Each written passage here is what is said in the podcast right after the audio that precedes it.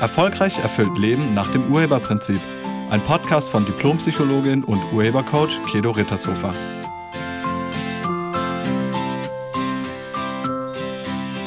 Hallo, herzlich willkommen und schön, dass du da bist.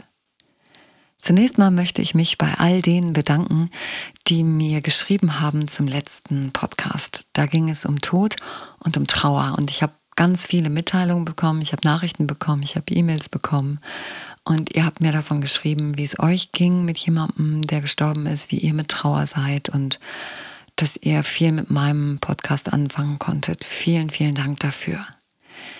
Im heutigen Podcast geht es um Helfen und zwar darum, wie man jemandem helfen kann, der irgendwie am Abgrund steht. Und ich habe dazu auch wieder eine Frage bekommen von Jan. Vielen Dank dafür. Bevor ich auf die Frage eingehe, vielleicht hast du das ja auch in deinem Leben. Also vielleicht hast du jemanden in deinem Freundeskreis oder unter den Kollegen oder vielleicht sogar in der Familie, jemanden, der sich hängen lässt, der Drogen nimmt, der mehr und mehr dem Alkohol verfällt oder der den ganzen Tag am Rechner sitzt oder an der Spielekonsole und zockt und sich irgendwie nicht mehr am Leben beteiligt, der irgendwie nicht mehr dabei ist, der nicht mehr sein Potenzial entfaltet, sondern aufgehört hat damit und sich selbst schadet. Und dann ist die Frage, wie geht man damit um? Also was kann man machen? Wie kann man jemandem helfen, der sich selbst zugrunde richtet? Und Jan hat mir geschrieben äh, mit genau dieser Frage. Er hat einen Freund, der nach dem Abitur eine Berufsausbildung gemacht hat und sogar danach noch studiert hat und auch das Studium erfolgreich absolviert hat, mittlerweile 30 Jahre alt ist, jetzt allerdings nur noch in seinem WG-Zimmer sitzt und spielt und kifft. Also er spielt an einer Spielekonsole und er kifft. Und das war's. Er geht kaum noch ans Telefon, er öffnet auch nicht die Haustür. Also er beteiligt sich nicht mehr am sozialen Leben. Und dann ist die Frage, wie kriegt man den daraus? Wie kriegt man den wieder ins Leben zurück? Und Jan hat gemeinsam mit Freunden auch da einiges probiert, diesen Menschen zu helfen. Und das ist alles gescheitert. Also sie haben ihn davon überzeugt, die Spielekonsole zu verkaufen. Aber ähm, jetzt spielt er am Rechner. Und sie haben versucht, ihm einen Job zu besorgen, einen Job, auf den er selber Lust hatte, nach eigenen Angaben. Aber auch da ist er nach einer Woche nicht mehr hingegangen. Und auch der Drogenkonsum ähm, ist nicht gesunken, sondern ganz im Gegenteil. Und wie gesagt, er geht kaum noch ans Telefon und öffnet auch die Tür nicht mehr. Und jetzt ist die Frage, was hast du schon alles versucht, um jemandem aus so einer Situation zu helfen, wenn du jemanden hast, der sich hängen lässt? Was machst du dann? Probierst du es mit gut zureden? Probierst du es mit Vorschlägen machen? Mit, mit irgendwie, jetzt stell dich nicht so an und komm und du musst doch was aus deinem Leben machen. Also wie versuchst du, jemanden daraus zu motivieren? Und zunächst mal ist es ganz, ganz wichtig, dass man denjenigen fragt, ob er da überhaupt raus will. Weil wenn jemand in so einem Loch drin hängt, dann muss der auch die Hand heben, damit du ihn da rausziehen kannst. Wenn er die Hand nicht hebt, du kriegst den da nicht raus. Also wenn der da nicht selber raus will, dann ist es wahnsinnig schwer, den da rauszubekommen. Also das ist unmöglich. Wie gesagt, die Voraussetzung ist, dass der andere da wirklich raus will. Und das ist auch die erste Frage, die man dem anderen stellen müsste. Also willst du wieder mitspielen oder willst du wieder am Leben teilnehmen oder wenn es möglich wäre, wieder Spaß zu haben am Leben, wieder oder einen Job zu finden oder ähm, was auch immer. Also wenn das möglich wäre, würdest du das wollen? Das ist die erste Frage, die du dem anderen stellen müsstest. Und wenn ja, dann geht's los. Allerdings viele sagen erstmal ja, meinen das aber nicht. Deshalb muss man das dann nochmal überprüfen. Weil Menschen leben in einer von zwei Zonen. Und die eine Zone ist die Komfortzone. Also die Komfortzone bedeutet, du hast dich in deinem Leben gemütlich eingerichtet. Es ist so, wie es ist. Also du, du lebst äh, mit den gleichen Herausforderungen, mit den gleichen Problemen, die kennst du schon, die kommen auch immer wieder. Das nennt man die Komfortzone. Und wenn man da rausgeht, dann kommt man in die Lernzone. Und die Lernzone wird irgendwann wieder zur Komfortzone. Jetzt ist die Frage, wie kommt man denn aus dieser Komfortzone raus? Und aus der Komfortzone führen nur zwei Wege heraus. Der eine ist Leiden und der andere ist Neugierde oder eben Absicht. Also die Absicht auf was Neues. Das nennt man auch Neugierde. Und je älter wir sind, desto schwerer fällt es uns, die Komfortzone zu verlassen. Und desto mehr reagieren wir auf Leiden. Also erst auf durch zu viel Leiden sind wir bereit, die Komfortzone zu verlassen. Wie gesagt, Kinder und Jugendliche haben das nicht. Die reagieren auf Absicht und Neugierde. Aber wenn wir erwachsen sind, dann reagieren wir eher auf Leiden, um etwas zu verändern. Also viele Menschen bewegen sich erst, wenn der Leidensdruck zu groß ist. Kannst ja auch mal bei dir gucken. Also wann gehst du zum Arzt? Wahrscheinlich, wenn du auf dem Zahnfleisch läufst. Also wenn der, wenn du es echt kaum noch aushältst. Oder wann bist du bereit, ähm, irgendetwas zu verändern? was du vielleicht schon ganz lange in deinem Leben hast.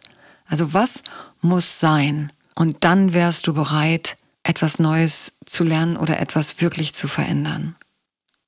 Und sehr wahrscheinlich ist es auch sowas wie, wenn es nicht mehr geht, wenn es nicht mehr anders geht, wenn der Leidensdruck zu groß ist.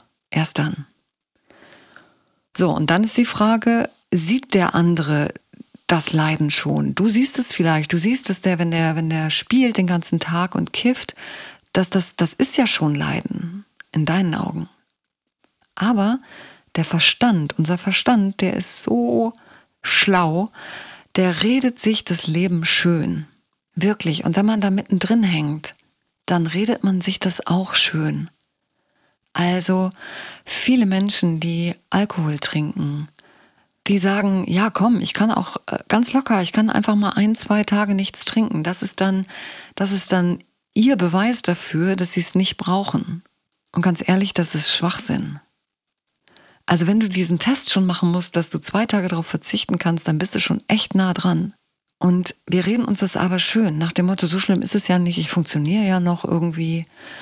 Also wir sehen das Leid, was man von außen sieht, das sehen wir selber nicht. Und genau so geht es diesen Menschen, den du vielleicht hast in deinem Leben, wo du schon siehst, der lässt sich komplett hängen. Der selber kann das nicht wahrnehmen. Der selber redet sich das schön, wie gesagt. Für den ist es so nicht. Frei nach dem Motto, wieso? Ist doch alles gut, ich komme klar. Ja, ich spiele den ganzen Tag, ich habe eine gute Zeit. Ich spiele, ich kiff, alles super. Easy going. Ey, Alter, chill mal. Ich chill den ganzen Tag. Und da ist es erstmal wichtig, dass wir mit dem anderen reden. Also, ob der das schon sieht, welchen Preis er bezahlt für das Leben, und ich denke, das ist die wichtigste Herausforderung, dass du erstmal mit dem anderen klärst, was da geht, was da abgeht gerade in seinem Leben und damit er eine neue Sichtweise darauf bekommt, damit er sieht, wo es hingeht und aufhört, sich sein Leben schön zu reden. Darunter steckt noch mehr. Unter seinem Verhalten steckt nämlich eine oder mehrere Überzeugungen. Und diese Überzeugungen bringen das Ergebnis von nicht mehr mitspielen oder sich selbst schaden hervor. Und bevor er da überhaupt aussteigen kann, müsste dieser Mensch sein Überzeugungssystem verändern. Einige machen das selber, einige kriegen das irgendwie hin und andere kriegen das nicht selber hin. Da brauchst du jemanden, der solche Überzeugungen wandeln kann. Aber auch das geht nur, wenn der andere das will. Also es geht wirklich nur mit der Bereitschaft desjenigen, der sich sein Leben so erschaffen hat, wie es jetzt gerade ist. Also wenn der da raus will, dann besteht die Möglichkeit. Wenn der da nicht raus will, hast du keine Chance. Wirklich nicht. Der andere muss, wie gesagt, dir die Hand entgegenstrecken. Und dann ist es so wichtig, ihn in diese Bereitschaft zu bringen. Und dafür braucht er dich. Und deshalb erlaubt euch, mit dem anderen wirklich mal Klartext zu reden, dem anderen wirklich mal zu sagen, was er da gerade macht, damit er aufhört, sich sein Leben schön zu reden. Frei nach dem Motto, du bist 30 Jahre alt und du spielst den ganzen Tag und kiffst. Sag mal, geht's noch? Du schmeißt dein Leben weg. Und zwar komplett. Warum? Wer hat dir so wehgetan? Oder wen willst du bestrafen mit deinem Leben? Wieso machst du das? Andere Menschen in deinem Alter sind schon Familienväter oder die haben schon ein ganzes Unternehmen, was sie leiten. Und du schmeißt dein Leben weg? Warum? Und wenn es möglich wäre, das nicht mehr zu machen, wenn es möglich wäre, dein Leben zu nutzen, stell dir vor, Gott schenkt dir ein Leben. Was würdest du damit anfangen? Das ist vielleicht die Frage, die man dem anderen stellen müsste. Wenn es möglich wäre, daraus zu kommen, wo du jetzt gerade bist, würdest du das wollen? Und wenn ja, dann habe ich eine Idee für dich. So, und wenn nein, dann gucke ich mir das Elend nicht mehr länger an. Weil ich habe da keinen Bock mehr drauf. Wenn nein, dann werden sich unsere Wege trennen. Du kannst mich jederzeit anrufen, wenn du da raus willst, dann bin ich für dich da, aber ansonsten vorher nicht. Ich habe keine Lust, mir das anzugucken, wirklich nicht. Das tut mir im Herzen weh, dich so zu sehen. Du bist so ein großartiger Mensch mit so einem gewaltigen Potenzial und du lässt dich so hängen. Das tut mir weh. Und deshalb werde ich mich jetzt von dir distanzieren, es sei denn, du willst da raus. Dann bin ich gerne für dich da. Das ist die Art und Weise, wie du den Leidensdruck des anderen vielleicht erhöhen kannst und die Absicht wecken kannst, da rauszukommen. Das ist die Möglichkeit. Und dann ist die Frage, bist du bereit, mit deinem Freund oder deinem Kollegen oder deinem Familienmitglied so zu sprechen? Das ist das Einzige, wie du ihm helfen kannst. Und nochmal, einige müssen erst am Boden liegen. Einige müssen erst alles verloren haben, um wach zu werden. Das ist leider so. Aber du kannst dazu beitragen, den Leidensdruck zu erhöhen. Also du kannst das Wasser heißer drehen, dadurch, dass du den Kontakt abbrichst, zum Beispiel. Das ist eine Möglichkeit. Oder dadurch, dass du dem anderen eben sehr deutlich machst, sehr klar zeigst, was er da gerade veranstaltet. Weil nochmal, er selber redet sich das schön. Das heißt, du müsstest ihm deine Sichtweise zeigen. Die müsstest du ihm klar machen. Und bei Drogenkonsum oder bei, ja, bei Alkohol ähm, und anderen Drogen braucht es dann sehr wahrscheinlich auch noch einen Entzug und jemanden, der mit diesem Menschen an seinen innersten Überzeugungen arbeitet und mit ihm gemeinsam diese wandelt. Das wäre dann ganz wichtig, damit die Maßnahmen ähm, nicht verpuffen, sondern damit er wirklich das gesamte Gedankensystem verändert, durch das dieses jetzige Verhalten entstanden ist. Erst wenn er das System verändert hat, dann kann er sich ganz neu und anders Verhalten und seinem Leben eine neue Richtung geben.